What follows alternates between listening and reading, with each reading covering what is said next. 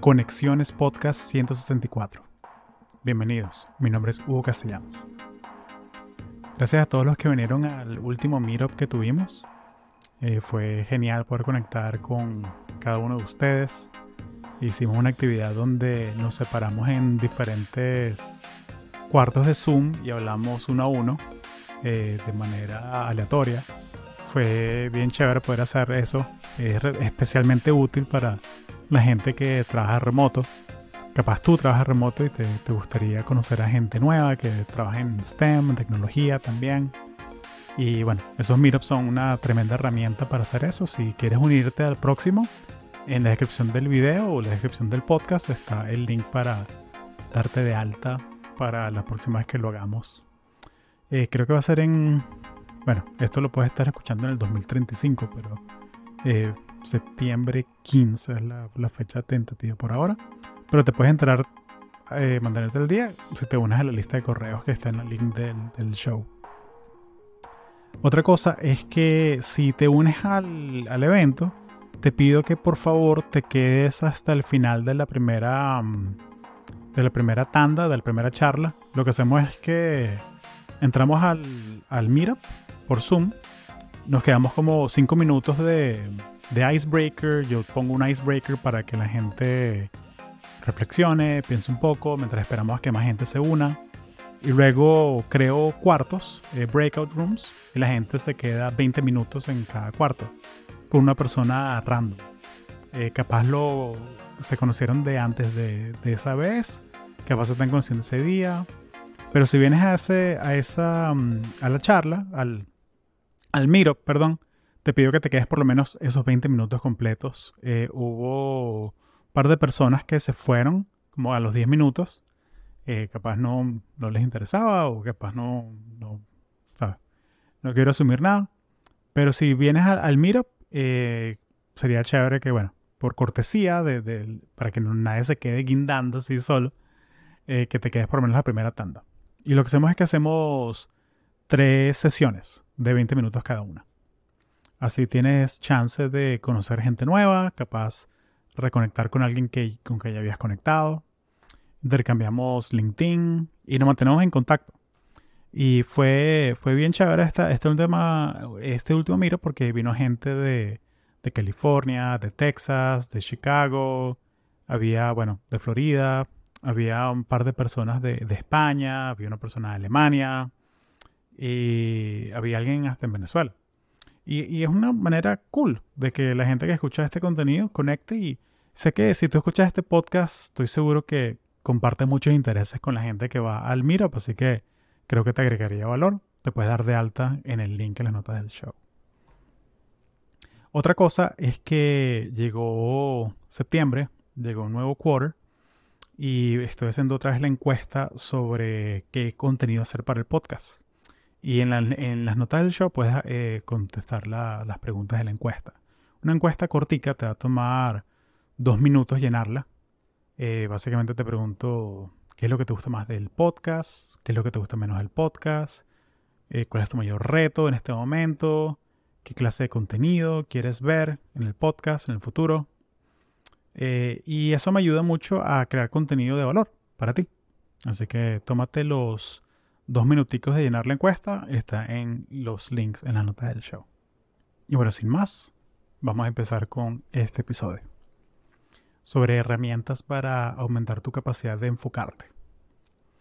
En episodios pasados he hablado sobre cómo tengo esta relación odio-odio con las redes sociales. Eh, siento que, mm, por un lado, entiendo que han podido crear mm, comunidades y ayudan a mucha gente a mantenerse en contacto con seres queridos, pero por otro lado está esta realidad que disminuye tu capacidad de enfocarte, te hace menos, menos paciente. Eh, está el caso de, por ejemplo, de, TikTok, que hay gente que capaz te ha pasado a ti, que abres TikTok y te teletransportas. O sea, bajas la cabeza, levantas la cabeza y han sido dos horas, tres horas viendo eh, videitos, cosas así. Y bueno, yo, yo soy bien transparente con eso, que yo, yo realmente siento que no, no le agregan valor a mi vida. Em, yo realmente es como, lo veo como un... Sí, lo veo, lo veo como algo que, que, es... Para uno que crea contenido es, es, como un mal necesario de cierta manera, o sea, porque tú puedes crear funnels, puedes crear estos embudos donde la gente se entera de tu contenido, pero como usuario, como si me pongo en los zapatos de una persona que no hace contenido, yo no tendría ni Instagram, ni, ni Facebook, ni nada de eso. Um, de hecho, recientemente, eh, cuando digo recientemente fue hace como seis meses, volví a abrir Facebook y es porque una comunidad de la que soy parte, aquí en la ciudad donde vivo, de, mm, de gente que hace stand-up, de comediantes, publican todos los shows, todos los open mics, solo por Facebook. Y me lo abrí solo por eso. Entonces, sí, a veces como que, ok, tuve que romper esa, esa, mm, ese, no lo voy a llamar logro, pero esa realidad de que estuve tres años con que borré el Facebook y no lo había usado. Pero sí, yo soy bien transparente con eso y, esto no es una crítica para la gente que lo usa para su negocio ni nada de eso.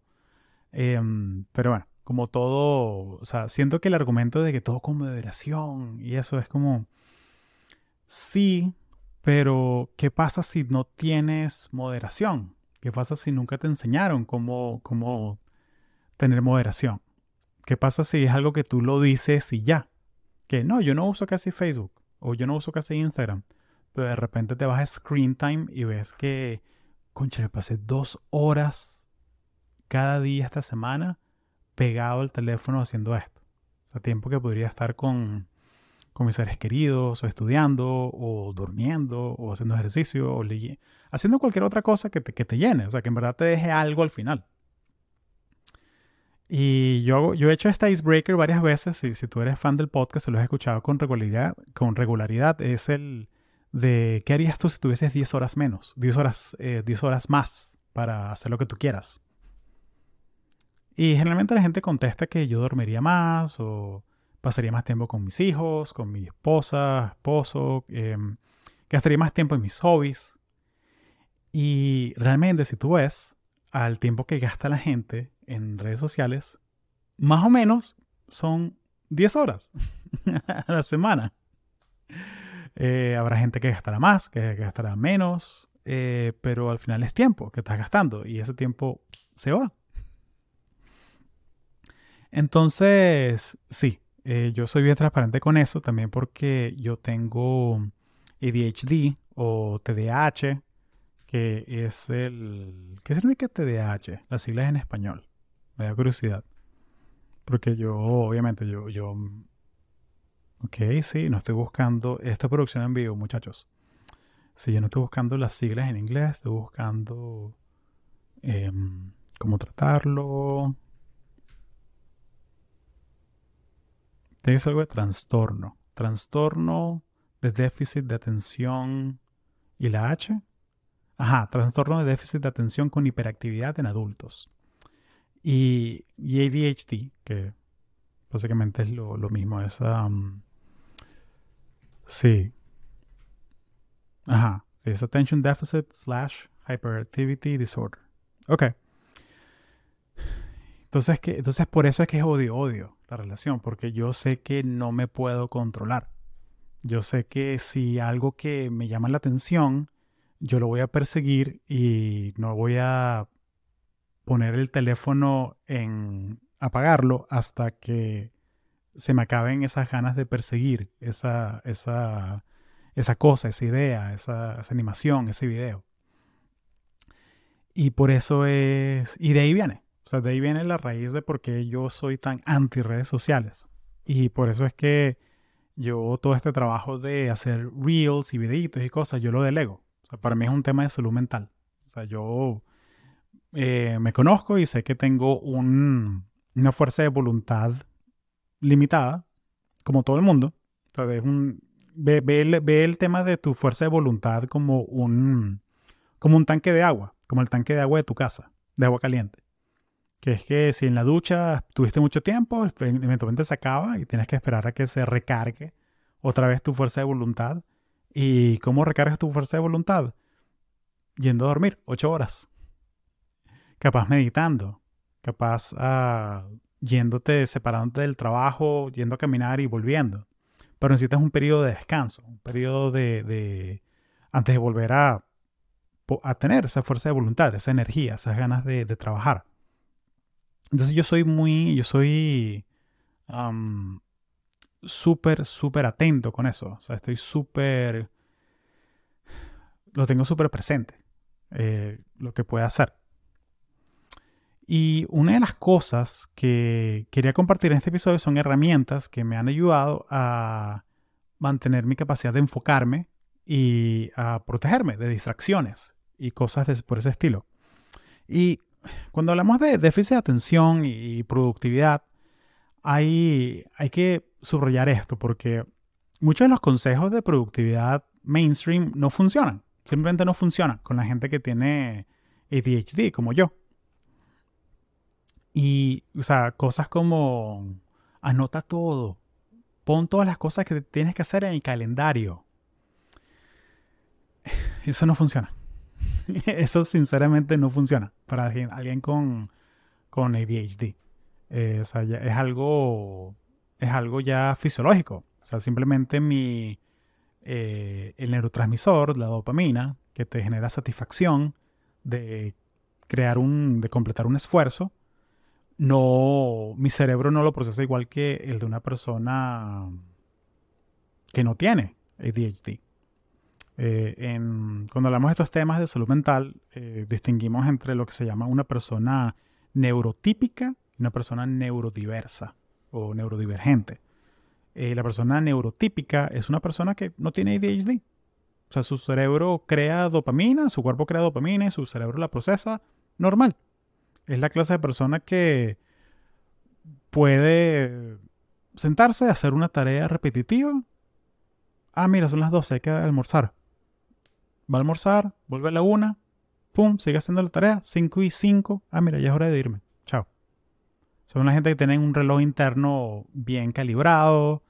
Ah, la gente neurodiversa no tiene eso.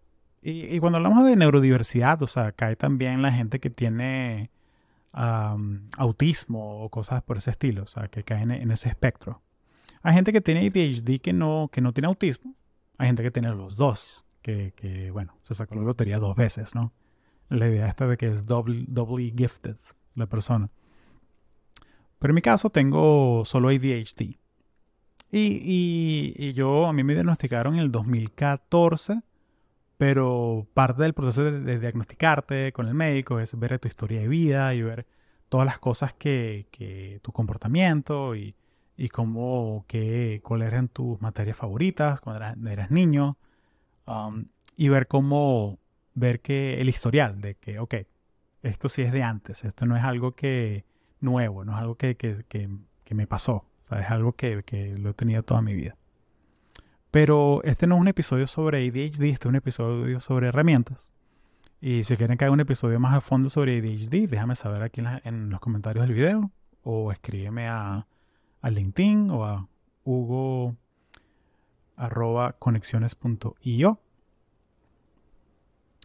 Y los principios que quería comentar cuando hablamos de, productividad, de mantener el foco, es que sí, o sea, el cerebro de la persona neurotípica y de la persona neurodiversa son, son diferentes. Entonces, tú puedes darte cuenta cuando un consejo de productividad es para alguien neurotípico porque son muy, son muy de cajón. Es, tienes que hacer las tres cosas más importantes del día, escríbelas en un papel y hazlas una por una.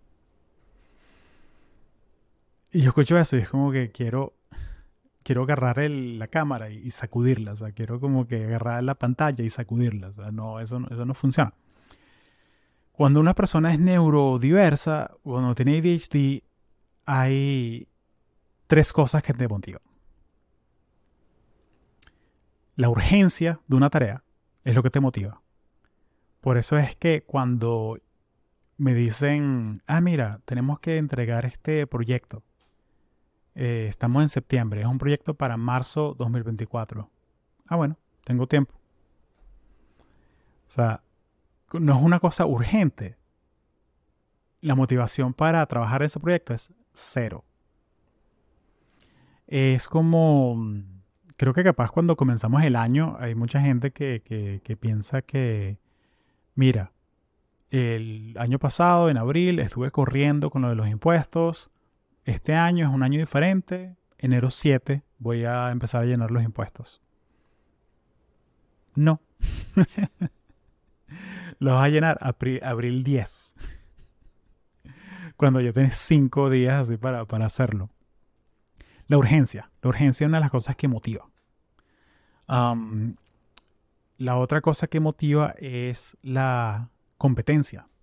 O sea, cuando si, si ves algo como una competencia, que mira, eh, tengo que chequear el correo y mira, son las dos y media y yo detesto chequear el correo. A ver, voy a poner en un playlist en Spotify, este playlist que dura 20 minutos. Aquí puedo contestar todos los correos antes que se acabe el playlist. Sí va, y lo haces. Eh, es este sentimiento que, que si es una tarea que tú la asignas como que no es algo que te importe, no es algo que te llame la atención, es hasta doloroso hacerlo. Eh, todo el mundo tiene estas tareas que no, no es que no es que te o sea que sabes que tienes que hacer pero no son necesariamente necesariamente urgentes o sea cosas como ir al dentista cada seis meses cosas como hacerte tu, tu chequeo médico una vez al año cosas como limpiar el cuarto, cosas como pasar la aspiradora, cosas así. Si son cosas que, que, la, para, para, para, mí, o sea, son cosas que no son importantes. No son importantes y procrastino, procrastino, procrastino, las dejo para el final, para el final, para el final.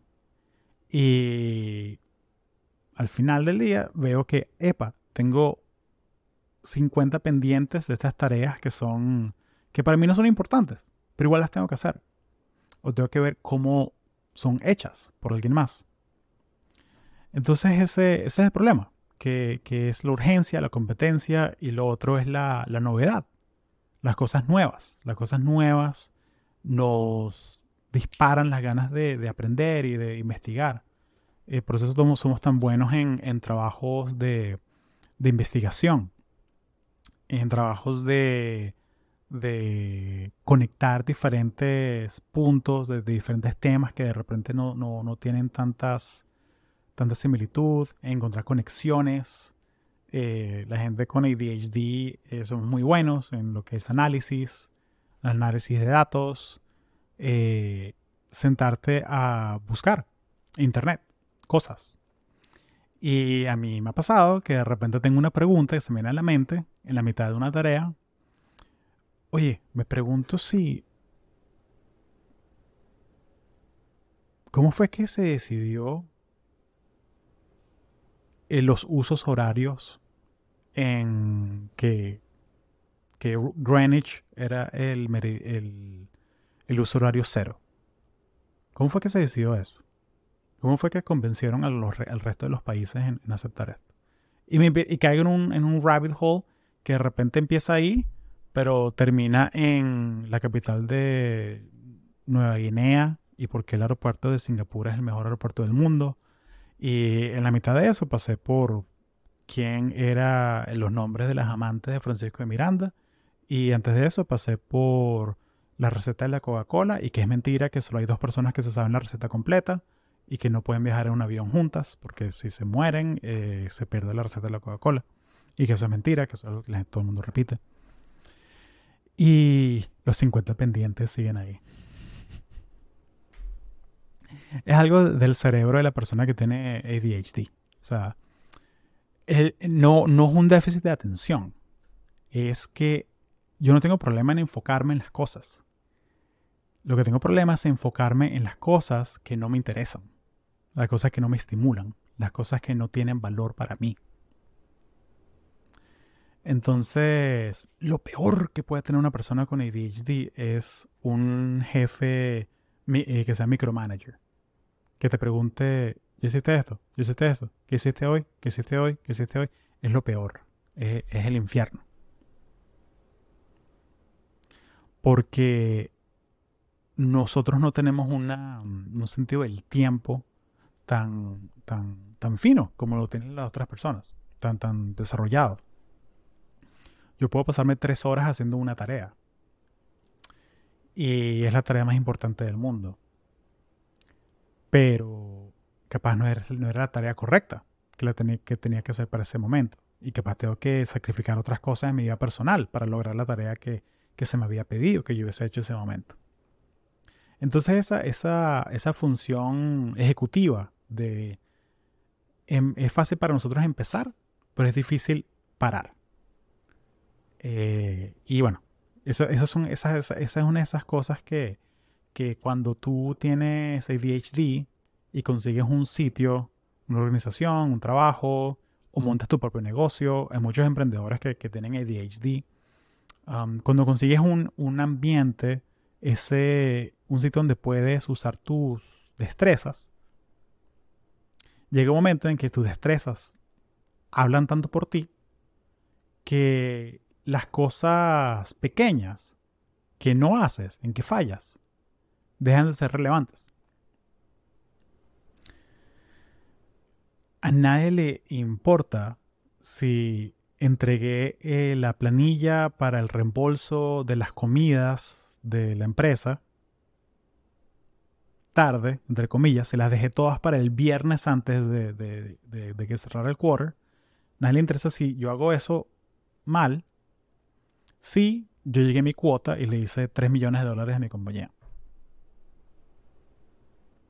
Sí, todos los listas de pendientes, todo está, todo, todo es importante, hay que hacerlo todo.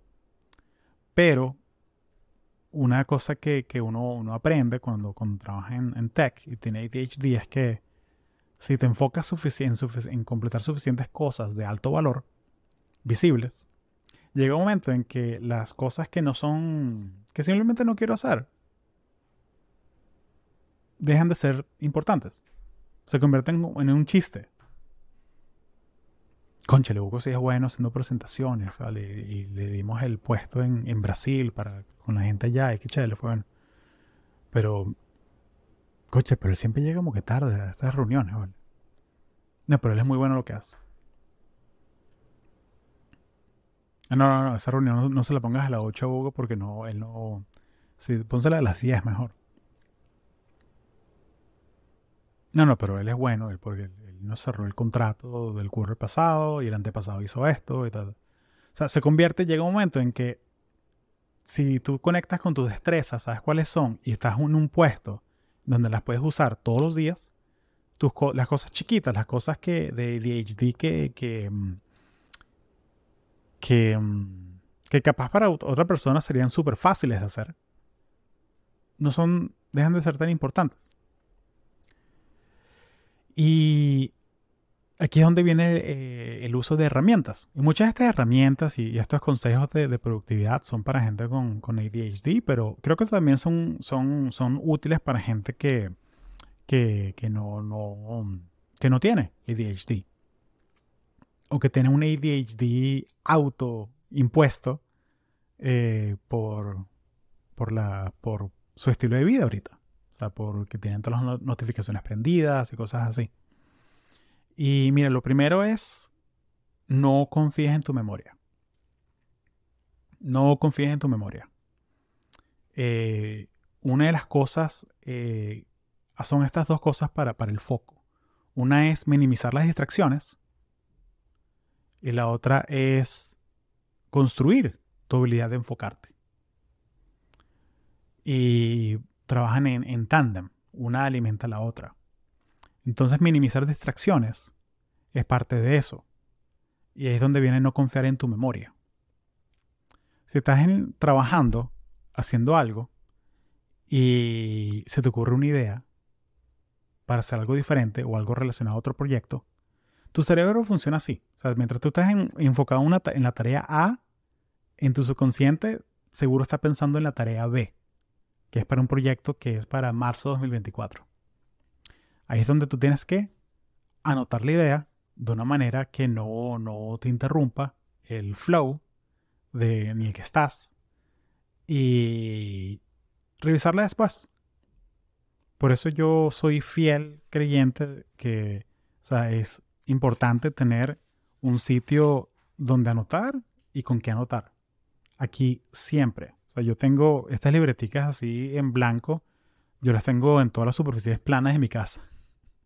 O sea, tengo una aquí, tengo otra al lado de la mesita de noche, tengo otra al lado de, la, del sofá cuando veo televisión. De hecho, yo lo que hago es que yo no me llevo el teléfono al sofá cuando veo televisión. Si tengo alguna idea, yo la anoto. Porque a mí no me gusta cuando la, gente está viendo televisión conmigo y saca el teléfono. Me parece que, ok, si estás aburrido, ve, veas algo más. O sea, como la gente que saca el teléfono en el cine. Hay un círculo del infierno especial para esa gente que saca el teléfono en el cine. Eh, sí, no me gusta. distrae. Por más que tengas la pantalla en lo más oscuro posible, distrae. Eh, y sí, yo no, yo no, yo anoto las cosas. De repente que sí, ah, mira, este actor, no me acuerdo cómo se llama él. Voy a buscar. Busca cómo se llama el actor tal, tal, de la película tal. Ah, mira, me acordé que tengo que llamar a Julio para ver lo del aire acondicionado. Llamar Julio aire acondicionado. Y al final del día, yo voy por toda la casa, arranco el papel de las libreticas y lo proceso y lo pongo en mi gestor de tareas o el calendario, en donde sea. Entonces, tener algo, no confiar en tu memoria. Eh, o sea, no dejar que te interrumpa esa idea del, rabbit hole.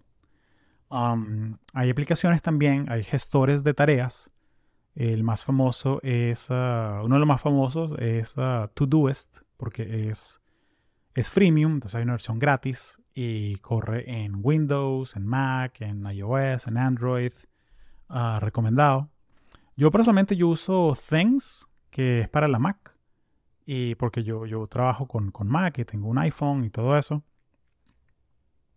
Y lo que me encanta de estas aplicaciones es que tienen una tienen un shortcut donde tú le das un, un botón y te sale una pantallita donde puedes capturar una idea, le das enter y te la pone en el gestor de tareas.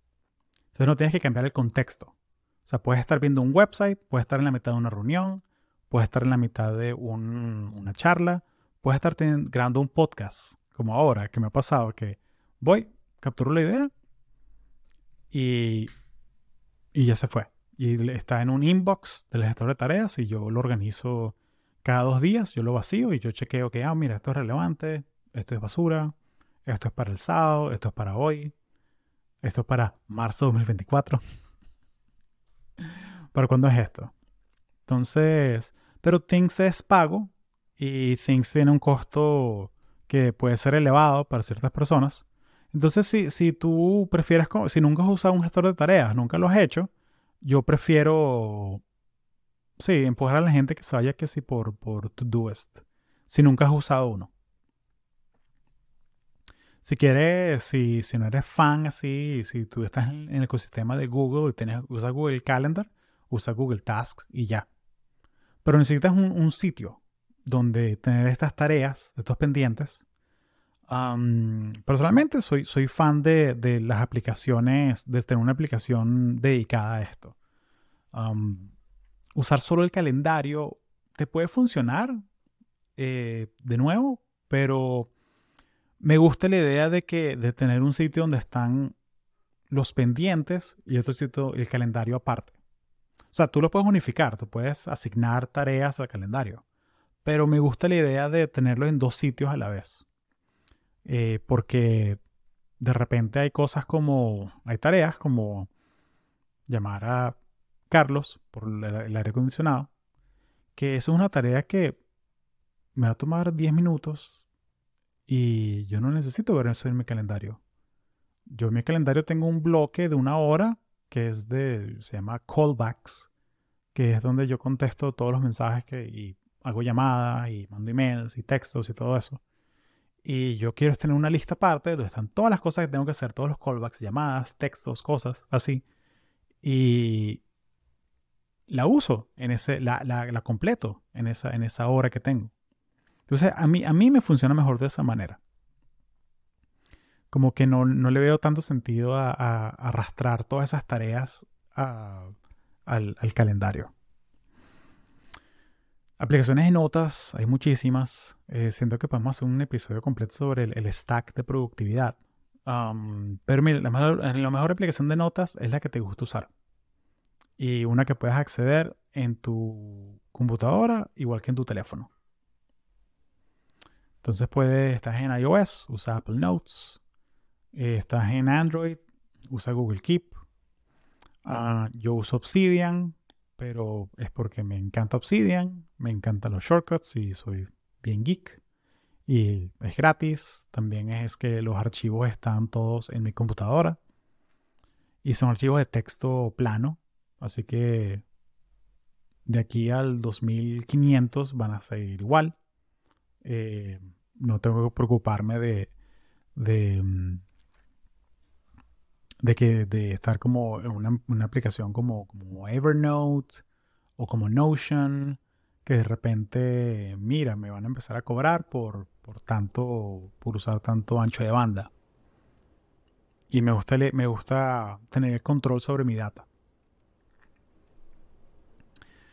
Otra cosa importante es que, mm, por lo menos en, en aplicaciones de notas, es, ok, sí, o sea, también depende de qué haces tú, o sea, cuál es tu trabajo. Porque si tú necesitas colaborar, sí, tienes que usar Google Docs y capaz Notion incluso. Pero si tú trabajas independiente, eres freelancer, cosas así, y solo puedes hacer, usar aplicaciones de notas eh, del, día a día, que solo, que solo las ves tú, puedes tranquilamente vivir con, con Apple Notes y ya. Pero, la idea es tener un sitio donde anotar tus ideas y donde no tengas que, depender de, de, tu memoria. Eh, minimizar las distracciones. Otra cosa es, mira, no es solamente el tema de las aplicaciones con las que trabajas, sino bloquear el Internet. O sea, el Internet es un océano y está todo al alcance de tus dedos.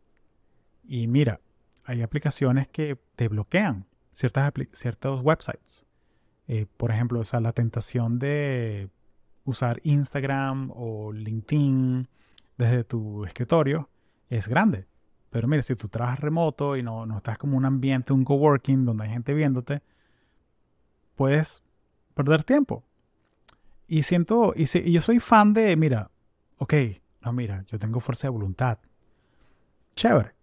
Pero yo prefiero esa fuerza de voluntad limitada que tengo, no gastarla en no te metas, no te metas, no te metas. Entonces yo, uso, aplicaciones, eh, se llama Freedom, y Freedom lo que hace es que me bloquea el acceso a ciertos websites en ciertos horarios. Entonces, por ejemplo, yo tengo que no... Mm, el Instagram del podcast yo no lo puedo acceder entre 5 eh, de la mañana a mediodía. Y luego lo puedo volver a acceder eh, de mediodía a 2 de la tarde.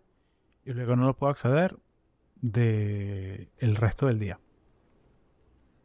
Y yo hago eso es porque no quiero caer en la tentación de ponerme a ver cosas en Instagram, ponerme a ver reels, eh, fuera de esas dos horas, que son las dos horas donde yo, bueno, ok, el, durante el almuerzo, y de repente si tengo que postear algo, quiero chequear algo.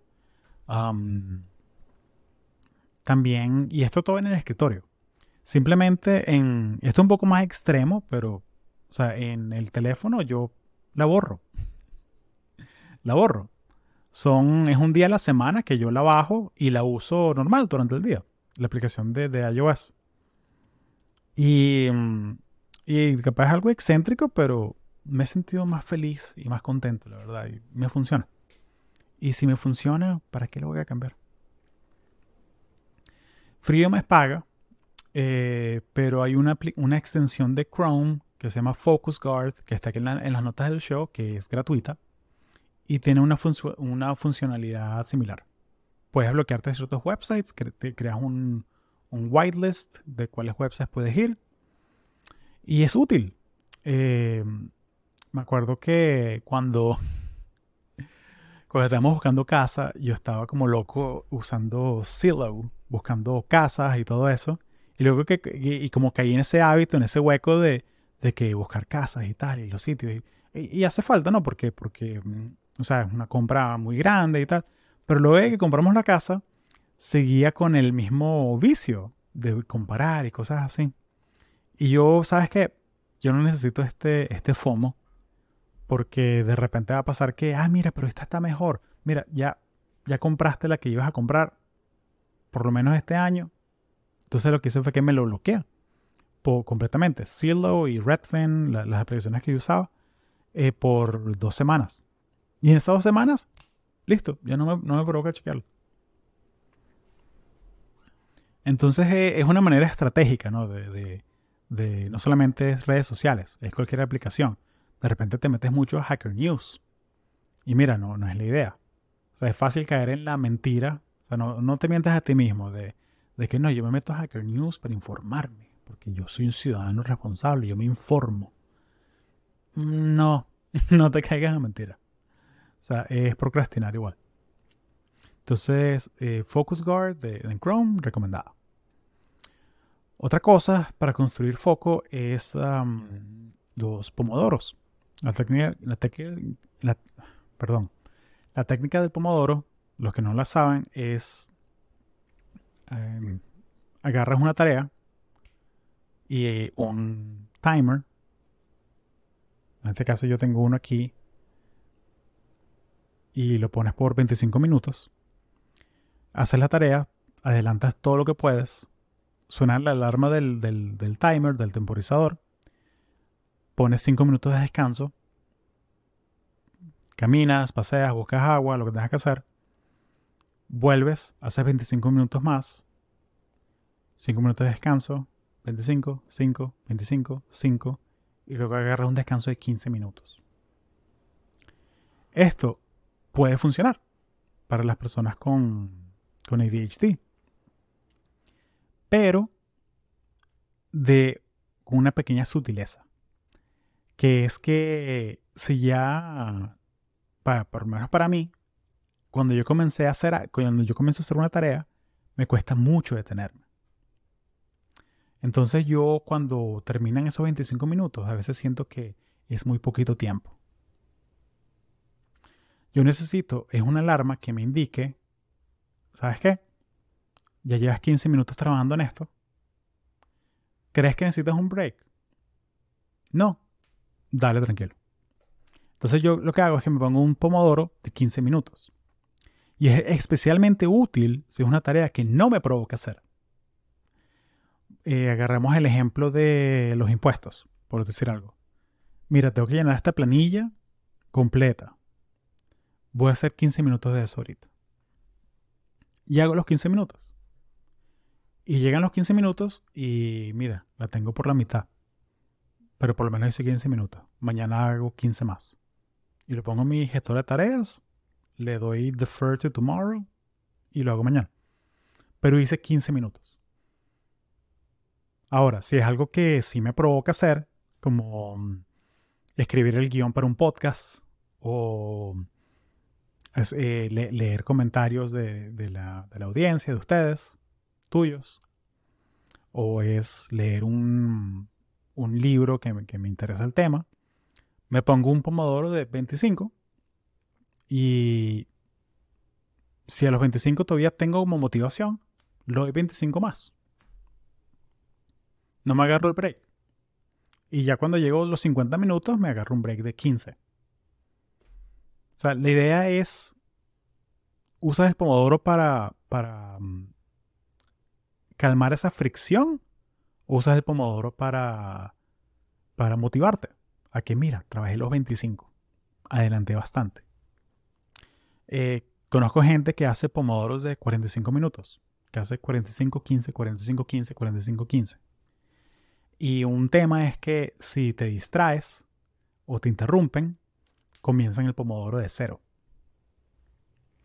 Eh, hay un estudio que es, ah, es bien interesante sobre las interrupciones, eh, que dice que cuando te interrumpen en la mitad de una tarea, te toma 22 minutos, creo, en volver a tener el mismo foco que tenías. Por eso es tan importante apagar las notificaciones de todo. Por eso Slack es, es el enemigo natural de la gente con ADHD. Pero sí, o sea, mi pésame a la gente que trabaja con Slack y tiene que estar pendiente todo el tiempo, que no lo puede chequear una vez a la hora o, cada dos horas. Eh, muy bueno el pomodoro. Puede ser un, temporizador físico. Eh, a mí me, encanta porque lo tengo ahí, el alarma suena, suena duro, me gusta. Puedo usar una extensión de Chrome que se llama Marinara, que, es muy buena, que tiene la, misma funcionalidad. Es útil sobre todo si trabajas mucho con el browser. Hay otras aplicaciones como Flow, que para la Mac, que yo la uso cuando, cuando quiero hacer pomodoros digitales, que estoy en la sala, estoy en el patio trabajando con la computadora y no quiero llevarme el, el aparatico conmigo. Pero aquí yo lo es muy útil porque yo lo tengo aquí al lado de la cámara, cuando estoy grabando los podcasts, y yo puedo ver, ok, ok, cuando tengo me falta, me pasé, cómo voy. Es muy útil. Eh, hablé sobre este tema de, de mm, la fuerza de voluntad como un, como un tanque de agua, ¿no? Y hay cosas que recargan el tanque de agua, descansar, dormir, meditar. Meditar ayuda, hacer meditación corta de tres minutos te, te ayuda. Pero también cosas como hacer ejercicio, hacer cardio, te ayudan es a aumentar el tamaño del tanque. Cosas como exponerte a hacer meditación larga, como de 25 minutos, media hora, te ayudan a generar una capacidad de, enfoque más alta aún. Hay un video buenísimo del doctor Charles Barkley sobre ADHD. Eh, lo voy a dejar aquí en las notas del show que me, me, encanta porque captura muchas de las ideas sobre ADHD que, que me gustaría que yo no tenía el vocabulario para expresarlas y ver este video de él me, las dio. Y, y sí, es, ese juego, ¿no? De, tener, aumentar el tamaño del tanque y al mismo tiempo llenarlo. Y cosas como hablar contigo mismo te ayudan también. O sea, hacerte, darte un pep talk para motivarte. Es decir, que estratégicamente decir, sí, yo puedo hacer esto. Yo puedo hacer esto. Yo puedo hacer esto, yo voy a hacer esto. Esas cosas motivan. Y a la persona que tiene ADHD, eso ayuda muchísimo. Capaz, tú no tienes ADHD, pero igual trátalo. Trátalo. O sea, todo este tema de afirmaciones, todo este tema de visualización, de visualizarte haciendo la tarea, completando la tarea, eso ayuda. O sea, mostrarle a tu cerebro esa que, es posible visualizar cuál es el éxito, eso ayuda. Y quiero terminar con, este, con, esto, con esta pequeña idea que, me encantó, la, leí el otro día y se me, se me quedó grabada, que es, tienes que definir cuál es tu visión de éxito. Porque cuando hablamos de productividad es muy fácil llenarse de hacks y herramientas y aplicaciones y cositas así. Pero en el fondo tú tienes que definir qué es, qué es lo que hace que un día mío sea productivo. ¿Qué es lo que es un día exitoso para mí? Completar todos los pendientes que tengo en la lista. Puede ser. Completar el más importante que le puse la estrellita mejor. Completar algo que me ayude con mis metas de la semana. Y al mismo tiempo, algo que sea saludable para mí. Hacer dos cosas. Puede ser. Pero tú tienes que definir. Tú lo tienes que definir. Y ese sentimiento de control, de que tú, tú eres el dueño de tu tiempo, es realmente adictivo. O sea, Saber que, mira, tengo ocho correos que no contesté, pero completé la tarea más importante del día de hoy, que era grabar este podcast. Y la completé y me voy a dormir tranquilo. Y ahorita a las 6 de la tarde voy a desconectarme de la computadora, voy a apagar todo y me voy a ver una película con mi esposa, relajado, porque hice lo más importante del día. Pero tú tienes que definir qué es eso. En tu tarea, en, tu trabajo, en tu vida. Eh, capaz, capaz tú estás buscando trabajo. O sea, ¿qué es lo que define que hoy es un día productivo? De repente estás buscando trabajo. Un día productivo puede ser para ti que apliqué a tres trabajos. Un día productivo para ti puede ser que, mira, tuve, conversé con una persona nueva sobre un rol. Un día productivo para ti puede ser lo que tú quieras. Pero ten esa definición presente, escríbela y revísala. ¿Cómo puedo hacer yo que el día de mañana sea un día productivo, exitoso, como el día ideal que yo quiero tener? Es muy fácil caer en la trampa esa de, no, que 5 a.m. club para hacer las 5 de la mañana y todo tal que... Si te gusta hacer eso, hazlo, pero no sientas que ese esquema externo de día productivo funciona para ti. Capaz no está en tu naturaleza. Capaz tú no eres una persona mañanera. Yo no lo soy. O sea, yo me paro a las seis y media, a siete. Hay días que me paro a las ocho. Pero en general, como seis y media, siete, siete es como la, la hora, alrededor de esas horas que yo me levanto. Pero lo importante para mí no es a qué hora me levanto. Lo importante es completaste la tarea más importante del día. Y hiciste algo de la lista de mantenimiento, la lista de estos pendientes que me dan fastidio, pero los tengo que hacer de todas maneras. Entonces hacer algo de esas dos, hacer esas dos tareas, para mí, es lo que hacen que un día sea exitoso. Para mí. De repente en seis meses evaluaré. No, mira, me ha funcionado bien, chévere, pero quiero experimentar con este otro esquema. Vamos a tratar 5 AM Club. Lo trato por un mes. ¿Sabes qué? No es para mí. Y chévere, y no pasa nada. Pero tener esa, esa mentalidad de experimentar, esa mentalidad de, de buscar eh, mejorar como persona, eso es algo que es realmente adictivo y es algo que es bien de, la persona que es intelectualmente curiosa. Y está bien explorar, no tiene nada de malo. Pero tienes que ser sincero contigo mismo y saber que, ok, llega un momento en que capaz te pones a experimentar con tantos sistemas y tantas cosas que estás procrastinando y la lista de pendientes se acumula, se acumula, se acumula. Así que define cómo estudias exitoso. Y, y escríbeme, déjame saber. ¿Qué cosa haces tú en tu día exitoso? ¿Cuál es la cosa no negociable que haces en tu día, en tu día exitoso? Ejercicio. Escribirle a un amigo. Llamar a un ser querido. Completar toda la lista de pendientes. Salir a caminar. ¿Qué es lo que hace que un día sea exitoso para ti? Escríbeme aquí en los comentarios.